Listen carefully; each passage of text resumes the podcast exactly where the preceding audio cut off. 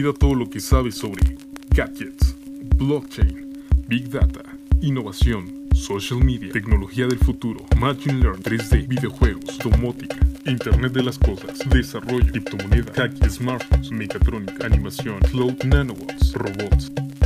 Olvida todo lo que sabes y escucha Future Geek, noticias que revolucionan tus ideas con Asenet et, et, et tourne mon vieux, tourne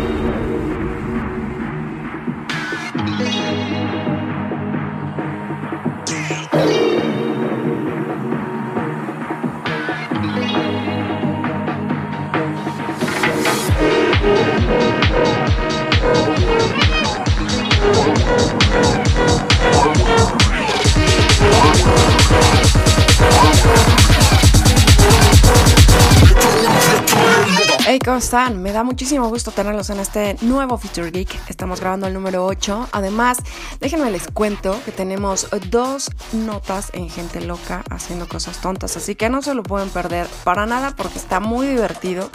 Además, van a nutrir su cerebro con bastantes noticias sobre ciencia y tecnología buenas. Vamos a aprender muchísimo en este episodio de Future Geek. Espero que se le estén pasando muy bien y que se le hayan pasado muy bien esta semana. Les agradezco infinitamente que nos estén acompañando y bueno, vamos a darle duro. Bienvenidos a Future Geek.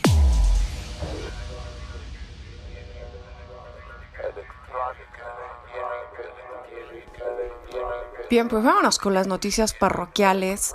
Con lo prometido es deuda y en este Future Geek tenemos en la querida sección Gente Loca haciendo cosas tontas. Tenemos dos noticias sobre gente que hace cosas extraordinariamente imbéciles y sin embargo son felices.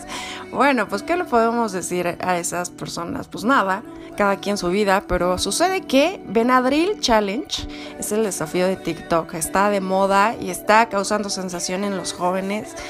Ay, papás, denles un coscorrón a sus hijos, no inventen. Y además, encuentran medio millón de dólares escondidos en una silla del aeropuerto. ¿Se imaginen si ustedes encontrarse medio millón de dólares en una silla? ¿Qué cosas? Esto es en gente loca haciendo cosas tontas y bueno, pues ya con las siguientes noticias, las normalitas, las de todos los días, las de cajón. Sucede que en California el sol nunca salió el día miércoles, el pasado miércoles. No sé si lo vieron, estaba el sol totalmente naranja, muy al estilo de Blade Runner. ¿Qué sucede con esto? Bueno, pues ya les platicaré.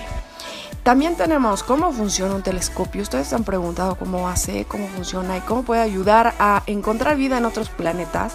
Pues dos expertos responden las preguntas sobre astronomía eh, a unos lectores de un sitio muy conocido que se llama BBC Mundo.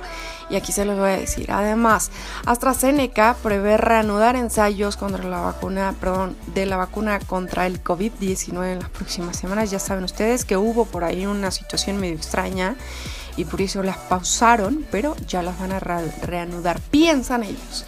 Además, una nueva vulnerabilidad sobre el Bluetooth pone a cientos de millones de dispositivos en riesgo, así que tienen que quedarse para escuchar por qué y si su teléfono está en riesgo. También, hablar por teléfono une más a las personas que enviar mensajes de texto. ¿Saben por qué? Bueno, pues eso les voy a decir aquí en Future Geek.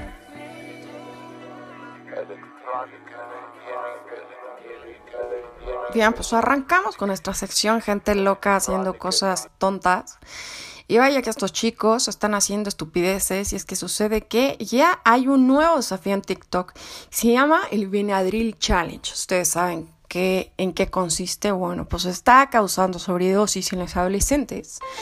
Y pues la gente anda como loca porque hace algunos meses muchas personas en el mundo debieron quedarse en casa para protegerse del coronavirus. Todo el mundo lo sabemos, por supuesto. El aburrimiento y los problemas de convivencia y la incertidumbre pues fueron factores que influyeron en la salud mental durante el confinamiento para muchos, pero pudieron sobrellevarlo distrayéndose en redes sociales como TikTok Además, no sé si sepan que agarró una fuerza impresionante esta red social a causa del coronavirus. Sin embargo, la aplicación ha causado controversia desde hace algún tiempo, eh, incluso desde su lanzamiento, y es que recientemente fue prohibida en países como India y Estados Unidos. Pues todo el mundo lo recuerda, todo el mundo sabemos que se están peleando por ahí, que si la, compran, que si ya la cierran, que si la eh, quitan de algunos países, que si no, y bueno, junto con otras aplicaciones chinas como WeChat, que también eh, traen ahí pleito casado con esa aplicación. Y bueno, pues ahora ha vuelto a las noticias por un desafío al que se han atrevido muchos adolescentes que usan esta aplicación que consiste en consumir dosis elevadas de antihistamínico Benadryl y bueno, pues a pesar de que se trata de un medicamento de venta libre eh, que es consumido eh, por grandes cantidades, puede conducir a una sobredosis, por supuesto, lo cual ha llevado a varios al departamento de emergencias y ha causado la muerte de un adolescente ya. O sea, bueno, ¿por qué tienen que morir las personas para que hagan caso, caramba? ¿Por qué caramba? O sea, bueno, de verdad, de verdad no entiendo, no entiendo esta gente, ¿por qué es así? ¿Por qué? Pero bueno, si no, no existiría esto esta, sección. Y sería este programa tal vez tremendamente aburrido. Y por esta sección es que estamos aquí, porque nos pasan cosas muy estúpidas todos los días. La gente hace cosas muy, evidentemente torpes. Yo también las he hecho, por supuesto. Todo mundo las hemos hecho. Y bueno, pues sucede que estas altas dosis de Benadryl pues pueden ser mortales y claro está que ya hubo un muertito. Entonces el Benadryl Challenge se ha difundido a través de esta red social que se llama TikTok, que pues todo el mundo que nos dedicamos a las redes sociales, incluido mi buen amigo Octavio Regalado, que dice que qué tiene que hacer para que lo mencione. Bueno, pues ya está, Octavio. Mencionado estás en esta sección adorada y apreciada por todo el mundo, que se dedica a todo esto del marketing también, igual que, igual que yo. Así que ya te mencioné, amigo. Y bueno, pues otras redes sociales también lo han hecho, alternando los usuarios a tomar medicamento en exceso para alcanzar una sobredosis y así permitir un estado eh, alucinatorio. Ajá. Pero no por nada nos han advertido desde la infancia que el consumo indiscriminado de estos medicamentos pues puede ocasionar efectos adversos o incluso fatales en el cuerpo humano. Y aunque se trata de un antihistamínico, una clase de fármacos que se usan para tratar enfermedades alérgicas, tomarlo en grandes cantidades puede resultar peligroso y mortal, ¿saben? Entonces, según un médico de emergencias que se llama Robert eh, Glater, bueno, pues esto es lo que pasa y no debemos de decir que no, que no sucede nada, porque sí, yo tomo un antihistamínico porque me da una picazón en las manos tremendas y en los pies, deben de saberlo, de pronto cuando estoy muy estresada. Y sí, te pone bastante fatal, o sea, todo el lo único que quieres es dormir, nada más tan tan. Entonces yo prefiero a veces, sinceramente, tener la maldita picazón y que esté ahí rasque, rasque como loca. Un día, no, en serio, en serio, un día fui, incluso llegué llorando a la farmacia de tanta picazón que tenía. Y la, la señorita como que ya sabía, yo creo que ya gente ha llegado con, este, con, esta, con estos síntomas. Y me dice, este, antihistamínico, ¿verdad? Y yo así de, sí, por favor, me estaba así súper rascando las manos, daba una comezón horrible, pero bueno. La difeidramina o el Benadryl ¿ok? Difenidramina, así se llama, es su nombre por el cual todos los médicos lo conocen y bueno, su nombre comercial es Benadryl, causa toxicidad de una manera dependiente de la dosis, lo que significa que las dosis crecientes pueden ser mortales, explicó Glitter, eh, que trabaja en el hospital de Lenox Hill en la ciudad de Nueva York. Pues la dosis correcta en función de la edad debe de ser propia, ¿saben? Entonces en el sitio web oficial de medicamento, los niños entre 6 y 12 años solo deben tomar una tableta de medicamento cada 4 a 6 horas. La dosis incrementa hasta que dos tabletas son suficientes para los mayores de 12 años y manteniendo este periodo de tiempo, bueno, pues también indica que nadie, sin importar su edad, debe tomar más de 6 dosis dentro de 24 horas, ¿ok? A pesar de esto, bueno, pues los informes que han estado circulando en la última semana eh, sugieren que algunos jóvenes que han participado en dicho desafío fueron alentados a tomar hasta 12 tabletas a la vez. Esta dosis excede con creces las mencionadas anteriormente, según Glater, y bueno, es potencialmente letal. A ver, repetimos, letal, letal, letal, ¿ok? Para que no lo hagan, por favor. En pocas palabras, a medida que se acerca la dosis eh, que conduce a las alucinaciones, que quiere decir el desafío, aumenta significativamente el riesgo de convulsiones y arritmias cardíacas mortales, explica el médico. Según la agencia de noticias News 4 en Oklahoma City, bueno, pues un adolescente de 15 años sufrió una dosis fatal mientras intentaba lograr este desafío a finales de agosto. También se han registrado casos de adolescentes que eh, han llegado a emergencias después de eventos similares. ¿Qué sucede con los efectos de la sobredosis del Benadryl? Bueno, una sobredosis excesiva de Benadryl puede provocar somnolencia, confusión, vómitos, agitación y frecuencia cardíaca elevada, la cual también aumenta el riesgo de arritmia cardíaca y convulsiones. Cuando se alcanza una sobredosis en el cuerpo empieza a generar calor excesivo, la piel empieza a enrojecerse por el sobrecalentamiento que causa eh, esta sustancia, luego empieza a disminuir su, la sudoración y eh, micción problemas de concentración y reducción del tamaño de la pupila. En este, en este estadio, en estaciones cuando llega tan anhelado delirio, el paciente objetivo del desafío que puede provocar una sensación eh, de vueltas como cama voladora, vaya, y largos periodos de ansiedad, pero ya en este punto es necesario atención médica urgente. Las personas también pueden requerir inducción a asistencia respiratoria médica, todo el mundo lo sabemos, para asegurar sus vías respiratorias en el contexto de una sobredosis significativa, agrega el médico. De hecho, la mayoría de los adolescentes tienen que saber que se han presentado problemas cardíacos, ¿ok? Posteriormente a lo del problema este, que si llegan al hospital, pues ya se jodieron el corazón y ya está y se quedaron, ¿ok? Según un informe del del fenómeno que se llama Good Housekeeping. Así que de modo que al participar en el Benadryl Challenge definitivamente no es una buena idea, por favor no lo hagan y es por ello que los expertos hacen un llamado a los padres cuidadores a prestar mayor atención y supervisar el uso de redes sociales que hacen los adolescentes. Y es que sí, amigos, es necesario, caramba, es necesario que estén al tanto de el uso de las redes sociales. Además, no darles un teléfono o un eh, gadget sin supervisión a un chico, tal vez Incluso eh, Facebook lo menciona, menores de 12 años no pueden estar manejando ese tipo de cosas. ¿Por qué? Pues porque su inteligencia emocional no, se, no les da para más, entonces necesitan tener absoluta supervisión. Digo, si se lo dan es porque lo están viendo, no sean flojos, holgazanes y revisan a sus hijos y estén atentos los que pueden, los que están trabajando. Digo, pues eso evidente que no les van a dar un teléfono de estos o un gadget de este tipo si no los están viendo. Simple y sencillo.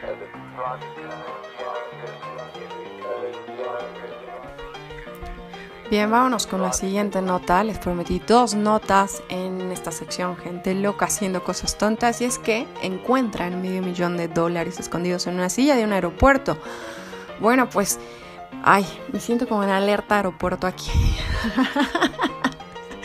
Deben de saber que me chuto alerta aeropuerto porque me gusta bastante ver en dónde a la gente se le ocurre meter droga y demás. Qué barbaridad. ¿Cómo, es posible? Bueno, pues sucede que las oficinas de las aduanas de protección fronteriza CPB CBP al revés.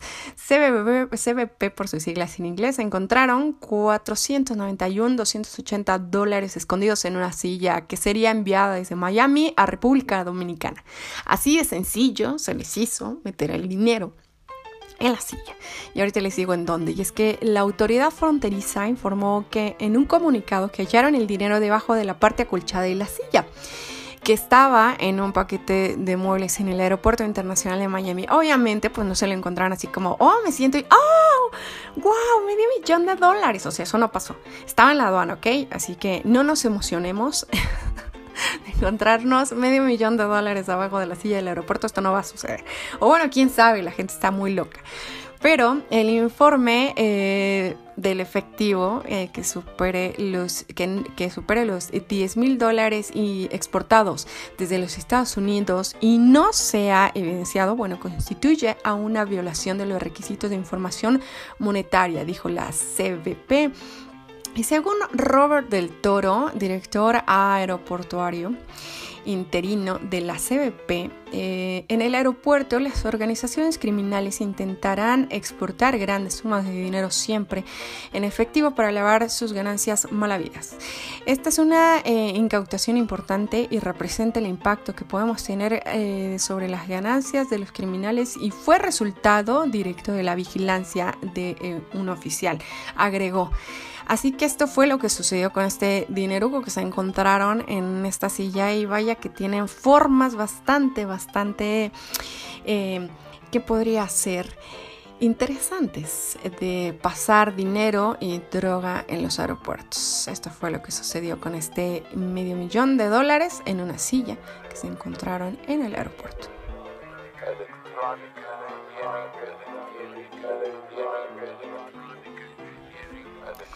Bien, pues vámonos con nuestro primer bloque de música que es bastante bueno. Vamos a escuchar algo de Witeva. Esto se llama Ping Pong Party. This is the emergency broadcast system. The CDC is advising that you stay in your home. We show up. We show up.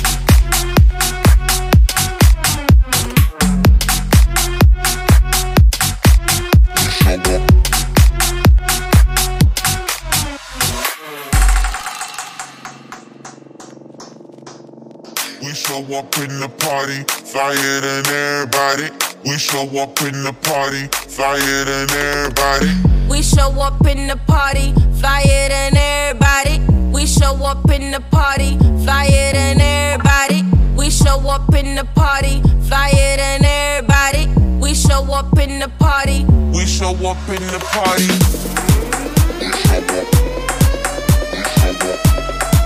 We show up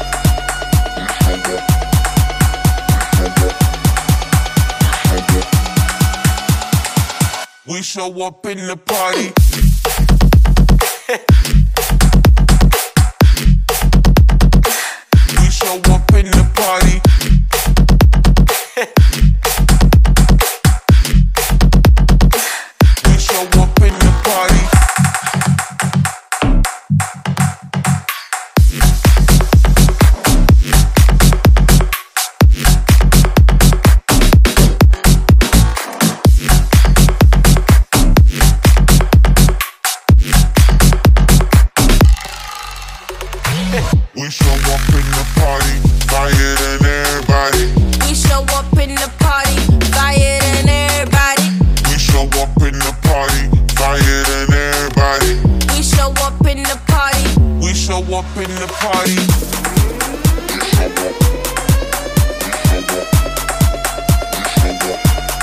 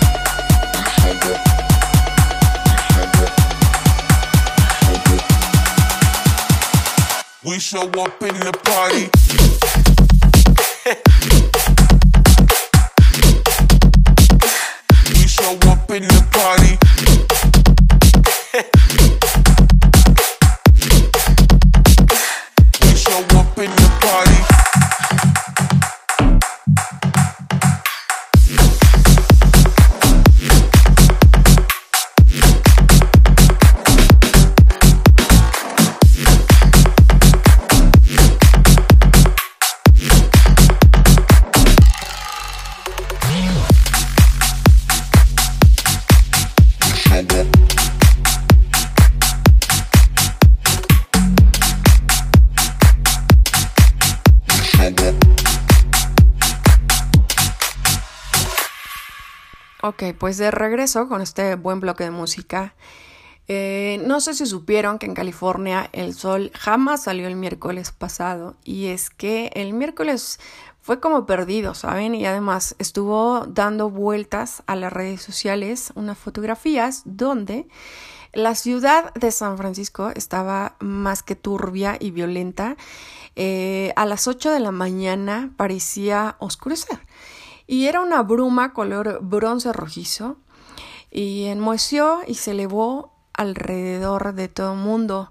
No hubo luz, dentro de casa estuvieron las personas, volvieron a encender las lámparas como si fuera de noche porque parecía el crepúsculo y las ventanas se oscurecieron afuera y toda la mañana sobre los árboles y el cielo pues se resplandeció una luz espeluznante de color naranja rojiza.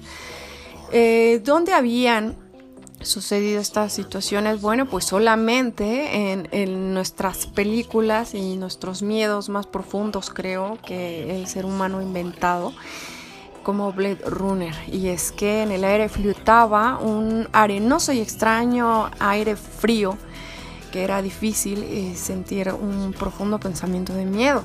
Esto es lo que mucha gente estuvo expresando en redes sociales y pues es que debería de estar escribiendo una novela de fantasía cada quien, cada persona con sus distintos miedos. Pero fue lo que sucedió el miércoles en, la, en el área de la bahía y el clima era terrible después de que el humo de los incendios sumaran a la niebla eh, pues estas imágenes apocalípticas. Es dramático, eh, pero también bastante hermoso. Subieron unas imágenes muy locas, eh, daban miedo. Yo cuando los vi dije, ¿qué pasó? ¿Qué se está incendiando? Y pues algunos califican del paisaje apocalíptico que, bueno, pues dicen que parece Marte. El humo que provocó los incendios estos días eh, arrasaron California y se unieron a la niebla que suele envolver a San Francisco en esta época. Y el resultado es este cielo rojizo y un espejo naranja casi rojo que tiñe todo y apenas deja ver. Todo acompañado además de lluvia de cenizas que es bastante eh, notorio. Y los incendios forestales en California, eh, pues ya han quemado ya más de 800 mil hectáreas, imagínense eso. Es una cifra récord ya, pero lo peor podría estar por llegar, ¿saben? Porque hasta finales de octubre los, las condiciones climatológicas favorecen bastante los incendios, y más con el calentamiento global, como todo el mundo lo sabemos y en las últimas horas más de 14.000 bomberos han luchado contra las llamas en plena ola de calor y además con temperaturas que alcanzan los 49 grados centígrados, o sea, te cosas en vida así. Hasta el momento eh, que les estoy comentando esto en este Future Geek, las ciudades más afectadas de los incendios han sido San Diego, cerca de la frontera con México, San, Bernardino también al este de Los Ángeles y Fresno, que está a 300 kilómetros al norte de la ciudad. Más de 40 focos de incendios siguen activos y el último encuentro que habla de 7 muertos y decenas de residentes desalojados, además de 3.800 construcciones dañadas o totalmente destruidas, bueno, pues tienen en alerta a los Estados Unidos. Esto es lo que sucedió con San Francisco y su apocalíptica, apocalíptica zona que nos dio bastante miedo y también unas imágenes increíblemente hermosas.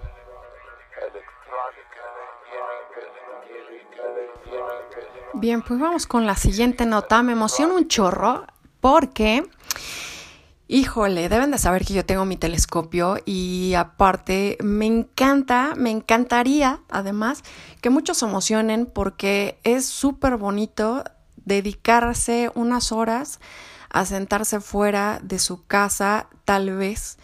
Eh, quienes tienen la oportunidad de irse lejos, donde no hay esta contaminación luminiscente, para pasar un buen rato viendo las estrellas porque es magnífico, es una cosa que te acerca totalmente a lo desconocido. Y bueno, pues en BBC me encontré una nota que nos habla de cómo funciona un telescopio y si puede ayudar a encontrar vida en otros planetas, que es lo que a muchísima gente nos llama mucho la atención y por eso seguramente estamos ahí de metiches con el telescopio viendo qué te puedes encontrar y qué no. Y sucede que este, em, este sitio hizo una entrevista a un par de científicos, ¿ok? Entonces es bastante, bastante lindo porque casi diario la astronomía nos sorprende con maravillosas imágenes del universo y con teorías que nos ayudan a entender un poco más las misiones y los misterios del cosmos, las misiones que hacen eh, los terrícolas como nosotros, los seres humanos, los homínidos. Vamos a la luna, a Marte y hacemos cosas increíbles eh, como raza, como eh, una especie pensante y demás. Y bueno, para lograr estos hallazgos y comprobar esas teorías se necesitan poderosos telescopios que levanten nuestros ojos al cielo y encuentren cosas maravillosas. ¿Y cuál es la ciencia y la tecnología detrás de estas poderosas herramientas? Bueno, pues ahora se los voy a decir. Y para descubrirlo, pues le pidieron este sitio a los lectores que enviaran sus preguntas para conocer qué eh, inquietudes tenían y poderlas responder a manos de expertos, ¿ok? Uno de ellos es Adi Corrales, ingeniero mecatrónico del Centro de Ingeniería y Desarrollo Industrial en Querétaro, México, y el otro se llama Salvador Carlos Cuevas Cardona, físico e ingeniero óptico en el Departamento de, de la Instrumentación del Instituto de Astronomía de la Universidad Nacional Autónoma de México. Corrales y Cuevas trabajan en un diseño y la fabricación de instrumentos para la observación del espacio y han elaborado dispositivos para los observatorios como el Gran Telescopio de Canarias en España. Y bueno, pues las respuestas, las preguntas son muy interesantes y las respuestas también, por supuesto.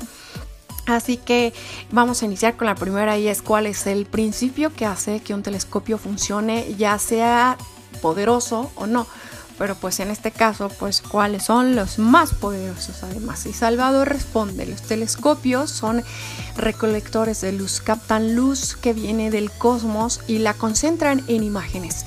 Entre más grande sea el área colectora de luz, pues más pueden captar y por lo tanto registrar objetos más débiles. Eh, esto es válido para cualquier tipo de telescopio, ¿ok? Por eso los ingenieros construyen telescopios con áreas colectoras más grandes. El Gran Telescopio de Canarias tiene un espejo colector formado eh, por diseños de varios espejos pequeños de más de, 10, de 11 metros perdón, de diámetro y el Gran Telescopio Milimétrico en la Sierra de la Negra en México tiene un diámetro de la antena de 50 metros, imagínense eso. Sin embargo, no solo es el área colectora lo que lo requiere, también hay que apuntar que necesitan el telescopio eh, una alta precisión, ¿ok? Se requiere entonces una estructura mecánica y un sistema de control eléctrico muy sofisticado. Adi pues em, también agrega a la pregunta eh, que dice que es bastante buena la respuesta de Salvador, pero básicamente también la potencia de un telescopio se basa en cuánta luz puede captar. Pero sin equipos de cómputo lo suficientemente poderosos para el personal y también que estas personas sean altamente eh, calificados para procesar los datos que obtenemos de convertir la luz en bits y en bytes, pues las imágenes no podrían y pasarían de ser una bonita fotografía del universo nada más. Eso es todo. ¿Por qué? Porque es en el procesamiento de los datos donde obtenemos información sobre esta comprensión material y velocidades, temperaturas y demás. También, bueno, pues... Eh, ¿Cuál es la distancia más lejana que se puede captar con un telescopio? Hacen una pregunta y Salvador responde, con los telescopios actuales se están eh, detectando objetos que se encuentran a 12 mil millones de años luz de distancia, ¿ok? Un año luz es la distancia que recorre eh, la luz en un año. Para poder eh, comparar esta definición se puede tomar la distancia de la Tierra a la Luna y la luz que viene de la Luna llega a la Tierra en un segundo. Esta distancia es entonces un segundo luz y la luz del sol tarda en llegar a la Tierra 7 minutos. Son entonces 7 minutos luz. Las estrellas más cercanas están a unos 4 eh, años luz de distancia. Nuestra galaxia, la Vía Láctea, tiene un ancho de 100.000 años luz. Y bueno, Adi agrega, para ponerlo en perspectiva, un segundo luz equivale a más o menos eh, 299.792 kilómetros. La distancia entre eh, la Ciudad de México y París son solo 9.190 kilómetros. ¿Ok? Para que se den una idea más o menos de las distancias en años luz. Otra pregunta es, ¿cuál es el avance astronómico más sorprendente que veremos en el siglo XXI? Bueno, Salvador responde, el avance en ingeniería en este siglo es la construcción de telescopios cada vez más grandes, tanto en la Tierra como en el espacio y quizá eh, instalados en la Luna. Con estos telescopios, eh, sus instrumentos también descubriremos objetos tan sorprendentes que no podemos predecir cómo serán aún. Adi dice, pues es difícil decir. La astronomía avanza de la mano con la exploración espacial y ahora en un muy probablemente eh, pequeño tiempo volvamos a la luna y quizá para quedarnos y seguro llegaremos a Marte también y tendremos que romper los paradigmas de la observación astronómica humana a nivel terrestre, eh, me refiero a la observación directa y no mediante robots de sistemas eh, no tripulados, sino estamos en tiempos muy emocionantes para los descubrimientos extraterrestres. ¡Oh, qué emoción! y bueno, pues también preguntan si los observatorios pueden ayudar a encontrar vida en otros planetas. Salvador responde que sí, que es uno de los temas de desarrollo de los telescopios eh, e instrumentos actuales. Es básicamente eh, para lograr eh, analizar los gases de la atmósfera de otros planetas que orbitan las estrellas y los llaman exoplanetas se buscan eh, principalmente poder detectar oxígeno y agua en dichas atmósferas. Adi añade a esto, sí, como ya dijo Salvador, eh, también se requiere procesar todos los datos obtenidos bajo diferentes técnicas y longitudes de onda para lograr tener certeza de lo que estamos observando. La siguiente pregunta es, ¿es posible que pueda construir eh, un radiotelescopio en Centroamérica y aprovechar a esta región? Pues Adi responde, ya tenemos varios el Gran Telescopio Milimétrico en México, ALMA y APEX en Chile. Pero más que un gran telescopio, creo que la eh, tendencia va a ser trabajar en redes como lo hizo Heaven Horizon Telescope eh, para captar la primera fotografía del horizonte eh, de eventos de un agujero negro, una red de radiotelescopios captando la misma porción de cielo en sincronía para obtener una impresionante cantidad de datos y ALMA ya en sí. Es un arreglo de creo 67 o 66 antenas por ahí. Bien, la siguiente pregunta me enloquece porque es ¿qué consejos le darías a alguien si requiere iniciar la observación astronómica? Y Salvador responde, puede empezar con unos binoculares. La ventaja es que se pueden utilizar para muchas otras aplicaciones o cosas que quieras hacer podrá ver que es posible observar la luna con mucha claridad, sin embargo, eh, notarán que se requiere no solamente unos buenos binoculares, sino también un tripié firme que lo soporte. Por lo tanto, cuando compras tu primer telescopio, debería fijarse las personas eh, que cuenten con un tripié de soporte bastante rígido y debería eh, comprarse uno que tenga las patas del tripié lo más gruesas posibles. Eh, Adi añade eso y tener mucha paciencia. Los tiempos y las distancias del universo no son como el tiempo que percibimos los seres humanos y el fenómeno astronómico puede tardar años o incluso siglos. No quiero desilusionarlos, dice él. Ay. Pero será difícil que al inicio logremos eh, apreciar los anillos de Saturno, por ejemplo, con telescopios caseros, en una o dos semanas de observación. Por ejemplo, eh, está la contaminación lumínica, lo que les decía hace rato. Muchos de los astrónomos aficionados en noveles eh, abandonan porque piensan que desde su jardín, en una ciudad muy iluminada, serán capaces de observar con claridad objetos lejanos y pues se requiere estudio saber geología, eh, de antropología, matemáticas, aunque básicas, para poder ubicarnos nosotros mismos y poder ubicar y observar objetos espaciales más allá de los cuerpos cercanos como la Luna o Marte e invertir en telescopios de calidad. Esto es cierto, amigos. Quiero anexar aquí que es verdad. Yo tengo mi telescopio y bueno, de pronto sí podemos ver la Luna, nos emociona mucho.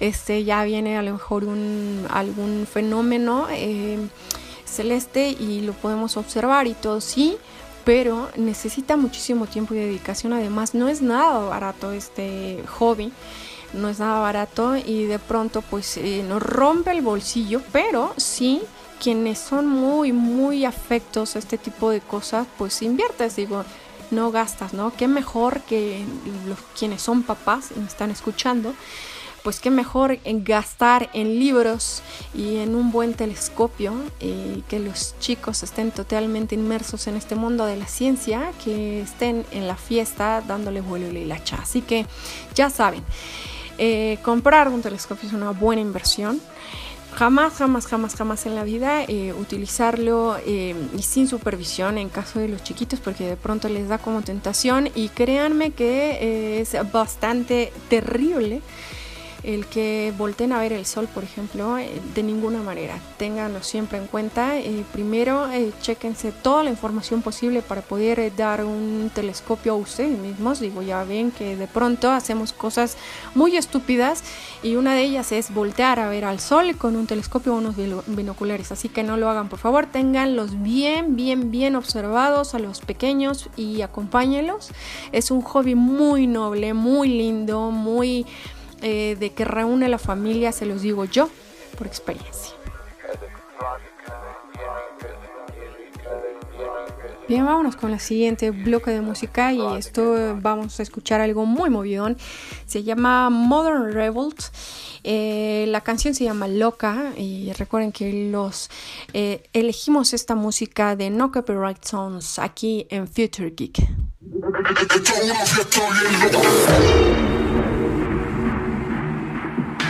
Bien, ya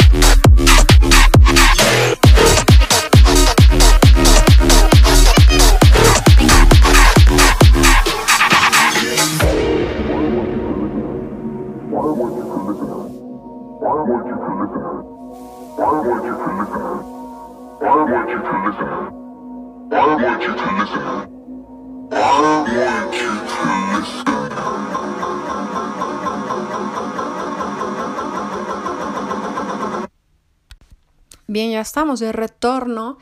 Y es que AstraZeneca prevé reanudar ensayos para la vacuna contra el COVID-19 la próxima semana. Y, ay, híjole, es que esto de verdad creo que a mucho nos rompió el corazón.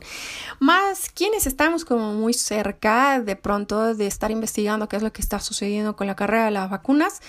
Y tras poner pausa a una enfermedad eh, en un voluntario, AstraZeneca podría reanudar los ensayos en su vacuna contra el COVID-19 durante la próxima semana. La farmacéutica británica AstraZeneca podría reanudar la próxima semana los ensayos para su vacuna experimental contra el COVID-19, informó el Financial Times, citando a las personas asociadas a las pruebas. El desarrollo de la, de la candidata vacuna contra el COVID-19, la AstraZeneca, junto con la Universidad de Oxford, pues fue suspendida después de detectarse una enfermedad en uno de los participantes en Reino Unido. De acuerdo con el diario The New York Times, pues dicho voluntario se enfermó de mielitis transversa y esta es la primera vez que lo mencionan porque no habían querido dar nada de información, nada, nada, nada. Entonces le dio mielitis al eh, voluntario de la vacuna y la empresa destacó que la decisión de no parar eh, es infrecuente en este tipo de procesos. Esta es una acción de rutina que sucede siempre, que se produce en una situación similar mientras se investiga, indicó el portavoz de la empresa sueco-británica, quien dijo que se está trabajando para, para acelerar la revisión de este incidente único con el objeto de minimizar cualquier impacto potencial en los planes del ensayo.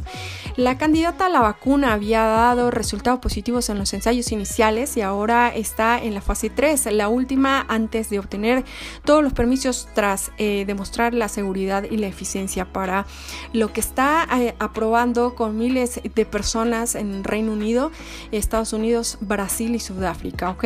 Pero aunque para los ensayos de la vacuna o el medicamento no sea excepcional, la decisión ha acaparado toda la atención del mundo, por supuesto, que desde el inicio de la pandemia ha em, emprendido a seguir día a día los desarrollos de la investigación científica en la que habitualmente los cambios no suelen ser rectos ni despejados. Por supuesto, hay muchísimos problemas detrás de una vacuna y muchísimo más importante que pues lo tienen que hacer en tiempo récord. Bien, pues el español Luis Montoliu así se llama, científico de Consejo Superior de Investigaciones Científicas de la CSIC y experto en edición genética, apuntó el día de ayer en Twitter que se debería aprovechar esta noticia para convertir en algo positivo y esperanzador, ¿saben? Eh, aparece un resultado negativo inesperado, se detiene el ensayo por precaución y se investiga para ver qué puede pasar. Ante todo seguridad, luego nos preocupamos de la eficacia, subrayó. La Organización Mundial de la Salud, la OMS, señaló que cuando surge una enfermedad potencialmente inexplicable en el participante de un ensayo que puede o no tener relación con la vacuna que se está evaluando, investigar es una práctica de rigor. Y es que eh, la seguridad es el pilar de la búsqueda de cualquier vacuna y el requisito indispensable que debe guiar a los ensayos clínicos, ¿saben? Entonces, Estamos complacidos, eh, destacó la OMS, de ver a los creadores de las vacunas que garantizan la integridad científica de los ensayos y están sujetos a los estándares y reglas del desarrollo de vacunas, indicó la entidad que, que coordina los esfuerzos mundiales contra la epidemia. Los ensayos de la farmacéutica se hacen para comprobar la seguridad del producto y descartar efectos secundarios, por lo que una interrupción contra eh, entera de este eh, de esta situación pues está dentro de lo normal, aseguró el ministro de Ciencia e Innovación español Pedro Duque. La decisión de la farmacéutica, dice Duque, muestra que los mecanismos de regulación funcionan y agregó que lo importante de esta eh, es la eficacia y la seguridad. Ya está esta información nos garantiza en el proceso de seguridad que esto es lo primero. Las vacunas que lleguen a Europa lo harán en condiciones óptimas de seguridad. Y bueno, pues esto eh, tal vez fue un picotón para la vacuna rusa, por supuesto, que ya en México están en tratos de que van a adquirir esta vacuna para que nos salgan brazos y pies de masa. La Comisión Europea tiene con AstraZeneca el contrato más avanzado de compra anticipada de la dosis de los que han negociado hasta ahora el cual eh, le garantiza acceso al menos a 300 millones. Bien, pues el contrato en sí abre la puerta a la adquisición de 100 millones de dosis adicionales y se rubricó en nombre de los Estados miembros y distribuirá la dosis de forma proporcional en función a la población de cada país. AstraZeneca y la Universidad de Oxford también llegaron a un acuerdo con los gobiernos de México y de Argentina, así como la Fundación Carlos Slim, para que cuando esté lista la vacuna se produzca en estos países para distribución en Latinoamérica. Desde Bruselas, eh, el presidente eh, del Ejecutivo Comunitario, Maros Safcovic, eh, indicó que una pausa de este tipo puede suceder de manera normal en cualquier ensayo clínico y que un único evento no es suficiente para sacar conclusiones en. Además hizo hincapié que la Comisión Europea nunca comprometería eh, la seguridad o el tiempo necesario para eh, asegurarla que los ensayos clínicos, por supuesto, estén eh, como un requisito fundamental en cualquier vacuna que llegue a los mercados europeos. La pausa en los ensayos es para el ministro británico de Sanidad, Matt Hancock, obviamente un desafío para la particular vacuna, pero no necesariamente un revés, pues depende de que los expertos se encuentren cuando haya investigación sobre lo sucedido.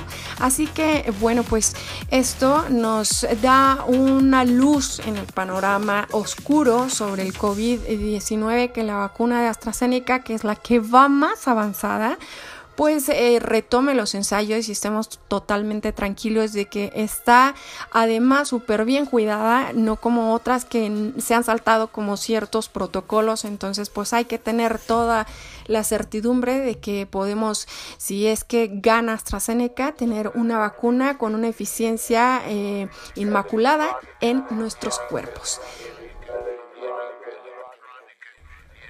Bien, vamos con la siguiente nota y es que una nueva vulnerabilidad sobre Bluetooth pone a cientos de millones de dispositivos en riesgo y así que tengan cuidado chicos, por favor, porque esta nueva vulnerabilidad impacta de nuevo con las comunicaciones inalámbricas Bluetooth. Afecta a todos los dispositivos bajo un estándar de Bluetooth eh, entre las versiones 4.0 y 5.0 y todavía no hay solución para ello, así que hay que estar atentos. En estos tiempos en lo que la tecnología de las comunicaciones sobre estas son tan importantes, es también vital mantenerlas actualizadas y seguras, ¿saben? No obstante, la seguridad total no existe y eso es algo que el mundo eh, de los sistemas informáticos se tiene muy claro, pero quienes somos usuarios de a pie, pues no. Las asociaciones que dan soporte al estándar de Bluetooth han vuelto a experimentarlo ante una llegada de una nueva vulnerabilidad Bluetooth. El fallo de la seguridad afecta a la totalidad de los dispositivos de Bluetooth entre eh, las versiones 4.0 y 5.0. Además, todavía no se ha lanzado ningún parche contra esta situación que controle el impacto. Es por esto que hablamos de cientos de millones de dispositivos y accesorios afectados, si bien nos va y no se ha proporcionado una cifra oficial más específica. La clave en cuestión, tal como detallan en CDNNet, pues eh, se encuentra en uno de los componentes que se utiliza para gestionar el emparejamiento de dispositivos y la versión específica de Bluetooth, saben que utiliza para emparejarse, eh, perdón la redundancia, pero así es. De acuerdo con las publicaciones de Bluetooth SIG, la organización desarrolla eh, este estándar y pues el Centro de Coordinación CERT de la Universidad de Carnegie Mellon, pues eh, seguiría precisamente en este componente abreviado como CTKD, donde se encuentra entre fallo. Esto permite al atacante modificar totalmente las claves para que se utilicen eh, en este emparejamiento o bien debilitar su cifrado. De esta forma sería posible obtener información en el dispositivo haciéndose pasar por uno de los accesorios en los que está emparejado. La buena noticia, al menos, es necesario estar en el rango de actuación del Bluetooth para que se surja este efecto, por lo que esto per se limita su impacto. La mala es que el alcance del Bluetooth puede ser altamente amplio y supera las condiciones favorables de eh, centrar de metros, por ejemplo. Eh, no obstante, los dispositivos más recientes y modernos con una versión de Bluetooth 5.1 están a salvo y el Bluetooth Así que este fallo ha sido descubierto por los grupos investigadores de Suiza y Estados Unidos de forma totalmente independiente. Este, desde el Bluetooth pues SIG y ya se ha puesto en contacto con los fabricantes de estos dispositivos certificados eh, que tienen como estándar para todos los que no lo estén. Todavía no está clara la forma en la que será corregido este fallo ni cuándo tampoco. Y si es que todavía esté disponible un parche del fallo de seguridad en las telecomunicaciones a corto alcance. De cara a los consumidores, pues eh, de hecho podría tardar en estarlo. A menudo eh, la cadena de actualización es demasiado larga y no hay incentivos claros de lo que pueda suceder con este fallo de Bluetooth. Así que, pues todos en alerta, por favor. Bien, pues vámonos con nuestro siguiente blog de música. Vamos a disfrutar un poquito de baile encantador. Sí, porque de pronto, de pronto nos tardamos un poquito con las notas y sí hace falta como que un break, ¿no? Un break musical para pasarla bien y chévere. Así que vamos a escuchar a Patrick Reza con Choice. Aquí en donde más, pues en Future Geek. All the choices you made, did you make them again, again, again, again? All the lies that you told, did you believe in them? the choices you made, did you make them again? All the lies that you told, did you believe them?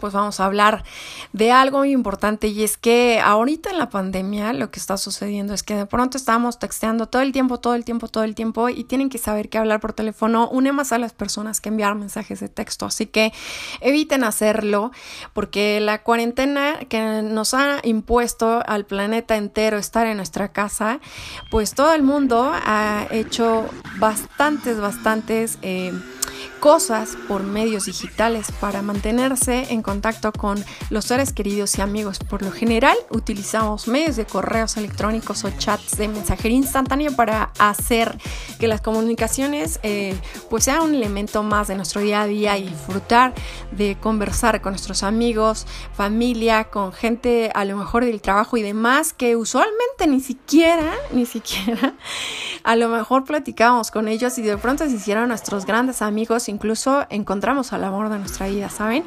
Pero bueno, vemos los textos, los textos como una forma de comunicación mucho más informal, amena y cómoda que otras alternativas más tradicionales como las llamadas telefónicas. Sin embargo, la nueva investigación de la Universidad de Texas en Austin, publicada por el Journal of Experimental Psychology, ha eh, llegado para decirnos totalmente lo contrario.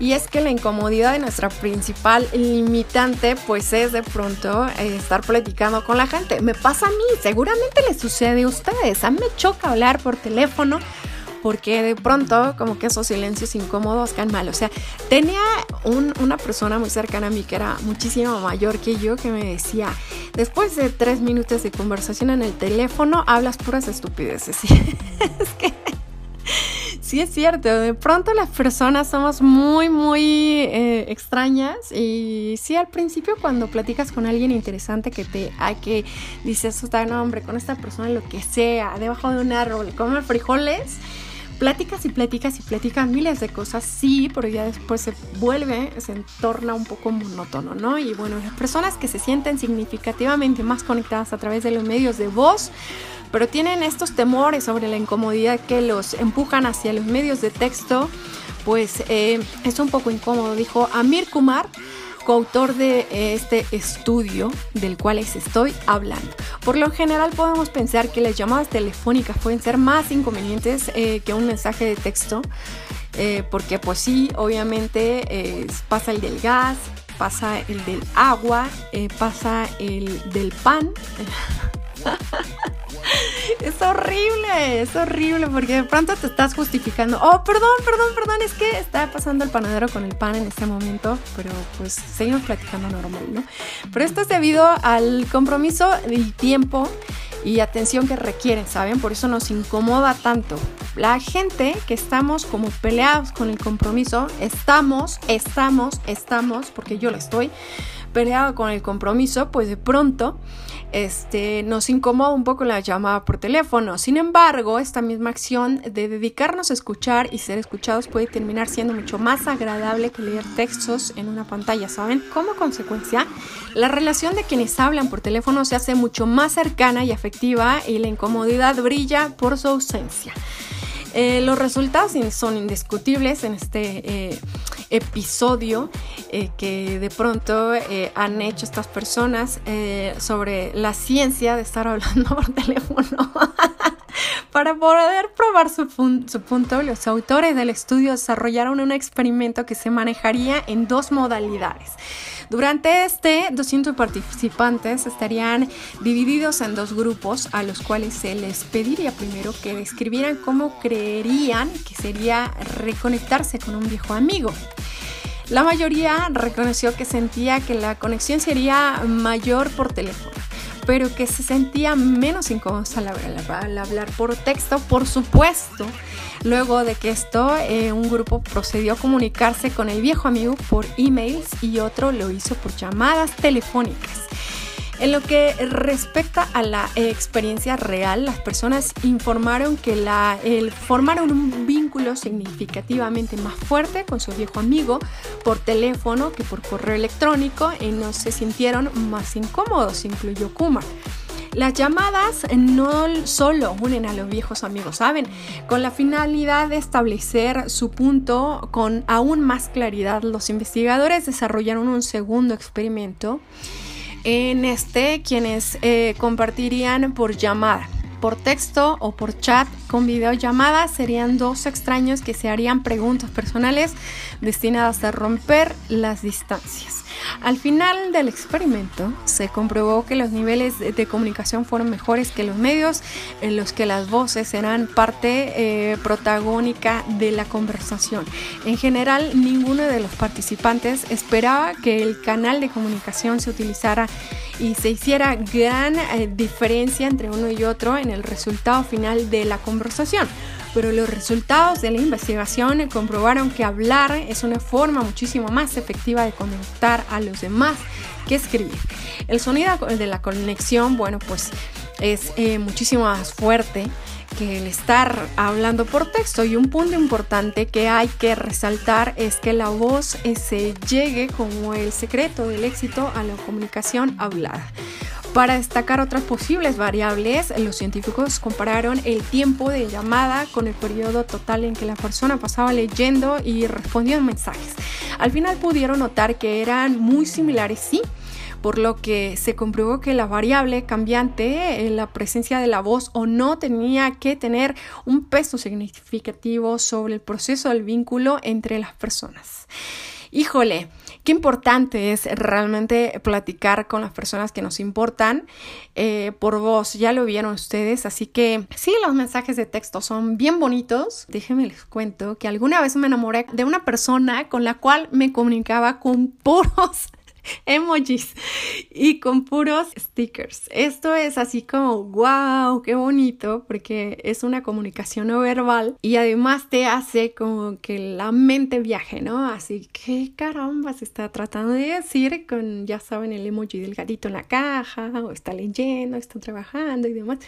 Pero tienen que saber que hablar por voz eh, no se compara para nada con el texto, con lo que pudiera suceder. Eh, a lo mejor igual y una videollamada, por eso han tenido tanto éxito. Yo creo que las videollamadas, en algún momento en el primer Future Geek dije que odiaba las videollamadas, pero ahora ya saben por qué.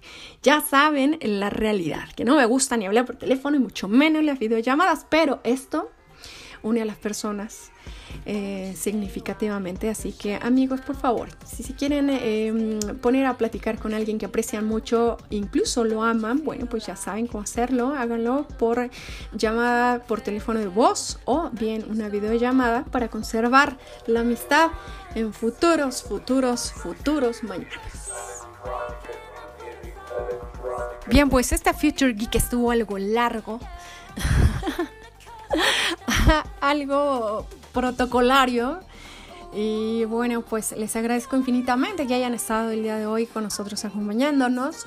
Con nosotros porque no lo hago sola. Deben de saber que no hago el Future Geek sola. Eh, hay gente detrás de mí que es mi familia que me está ayudando todo el tiempo para hacer mis cosas locas. Eh, y no somos gente tonta para nada.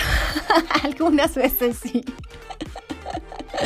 Por eso hicimos la sección, porque teníamos que, sacar a la luz que de pronto hacemos este tipo de cosas como ahorita. Somos gente muy loca, siempre estamos haciendo experimentos. A mí me encanta hacer experimentos, cosas nuevas, siempre estar. Eh, por eso hago una cosa y otra y videos con los de Fodis que me encantaba hacerlos y ahora me encanta hacer este tipo de cosas eh, con voz. ¿Por qué? Pues porque me gusta, me gusta experimentar y generar contenido todo el tiempo para que la gente haga un poquito de ejercicio mental.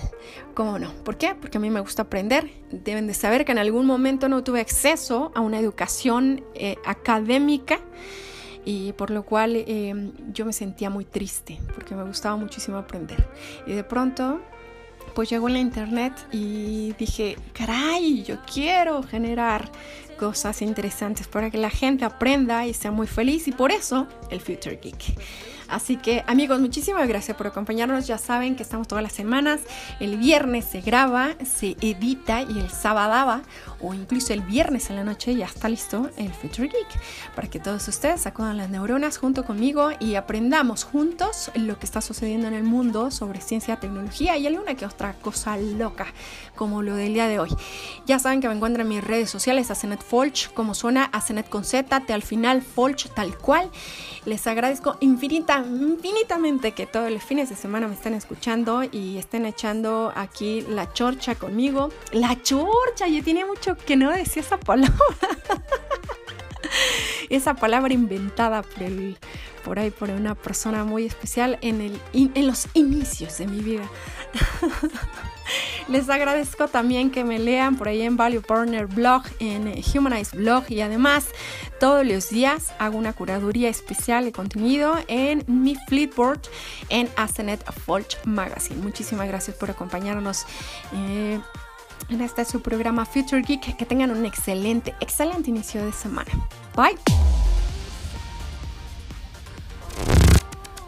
Nos escuchamos en el futuro. Transmisión finalizada.